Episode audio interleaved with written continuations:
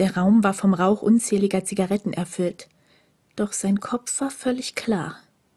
Ihm gegenüber saß ein fülliger Mann im Nadelstreifenanzug, breitbeinig, die trüben Augen auf seinen Körper geheftet. Langsam streckte er die massigen Hände nach ihm aus. Komm her, Süßer. Seine Stimme triefte vor Lust.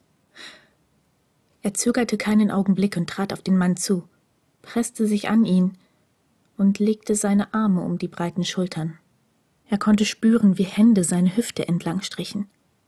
Völlig geräuschlos ließ er ein Messer aus dem Ärmel seines Kimonos gleiten.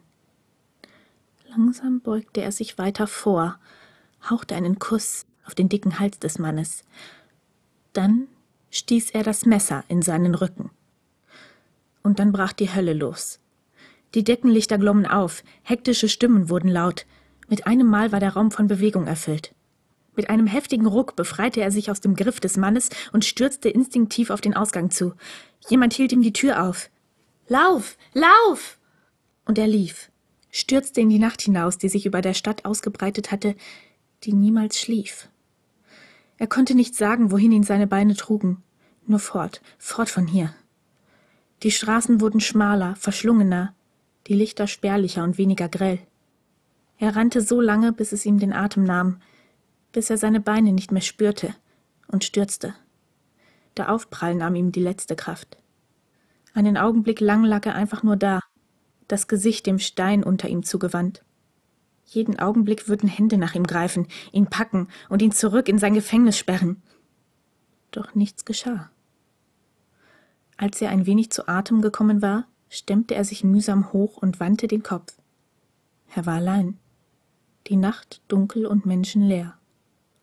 Langsam stand er auf und tat einige unsichere Schritte auf eine nahe Betonmauer zu, an der einige zum Bersten gefüllte Müllcontainer standen. Kraftlos ließ er sich daran zu Boden sinken und vergrub das Gesicht in den Händen.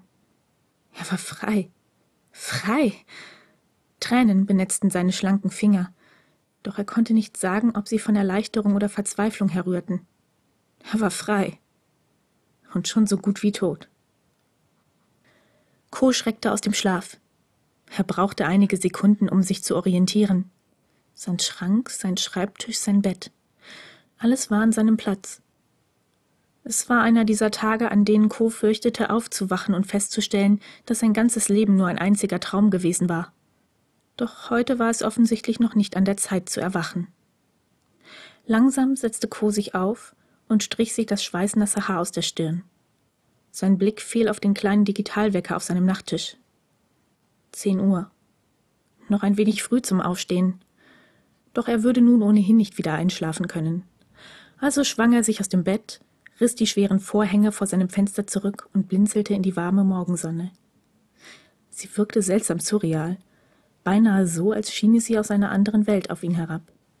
Doch Co verschwendete keinen weiteren Gedanken daran und ging ohne Umschweife zu seiner Morgenroutine über.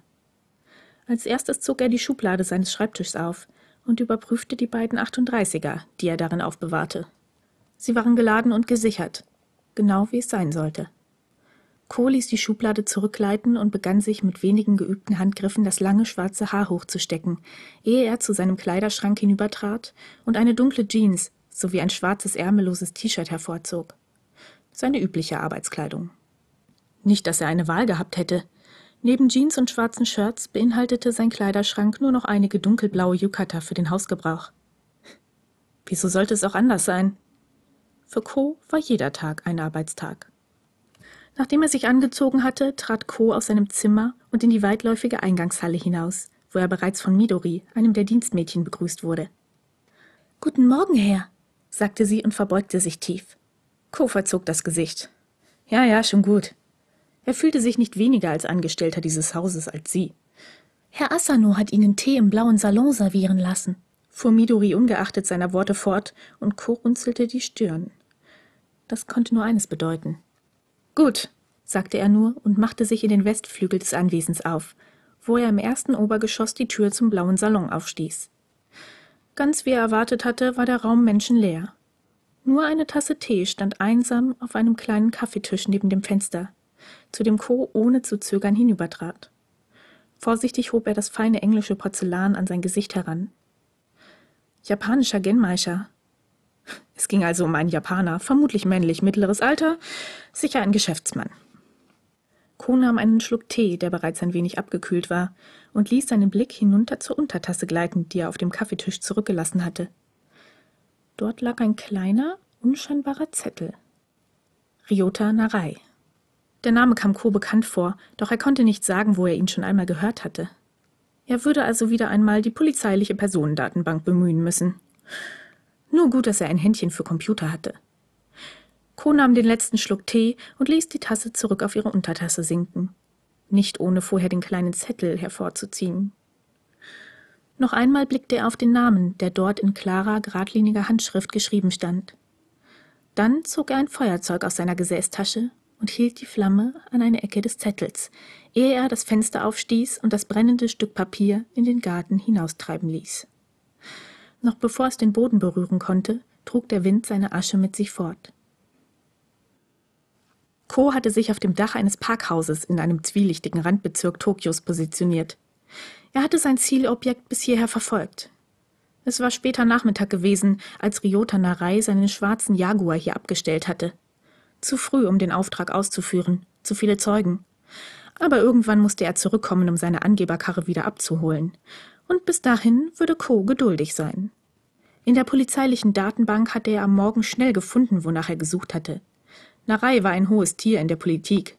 Vermutlich hatte er den Fehler gemacht, sich in die Angelegenheiten der Yakuza einzumischen. Aber das war ohne Belang. Co tötete, wen er zu töten beauftragt wurde.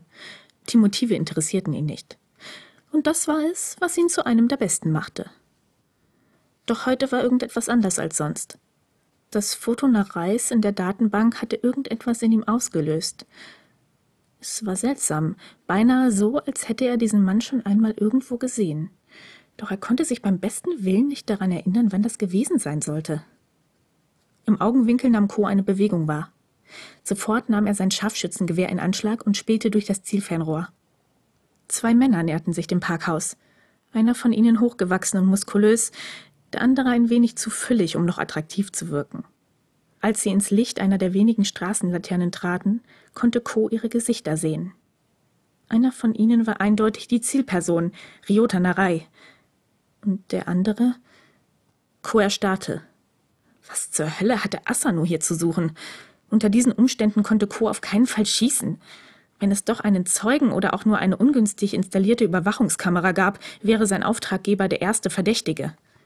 Co fluchte leise, während er die beiden Männer weiterhin durch das Zielfernrohr beobachtete. Sie schienen in ein Gespräch vertieft, doch aus dieser Entfernung konnte Co kein einziges Wort verstehen. Die Zielperson zog etwas aus der Innentasche seines Jacketts und reichte es Asano. Es sah aus wie eine silberne Taschenuhr. Vielleicht würde sich Asano gleich verabschieden. Oder sollte Co seinen Posten besser verlassen und Narei bei seinem Wagen auflauern? Bei diesem Gedanken spürte er das Gewicht seines Springmessers in der rechten Tasche seiner Jeans. Plötzlich wandte Asano unten auf dem Gehsteig den Kopf. Kos Herz setzte einen Schlag lang aus. Starrte er etwa zu ihm hinauf? Nein, das war völlig unmöglich. Jetzt schieß endlich! Überrascht wandte sich Narei zu Asano um, einen Ausdruck völligen Unverständnisses in den Augen. Doch er kam nicht mehr dazu, seine Bewegung zu Ende zu führen. Kos Schuss traf ihn mitten in die Stirn.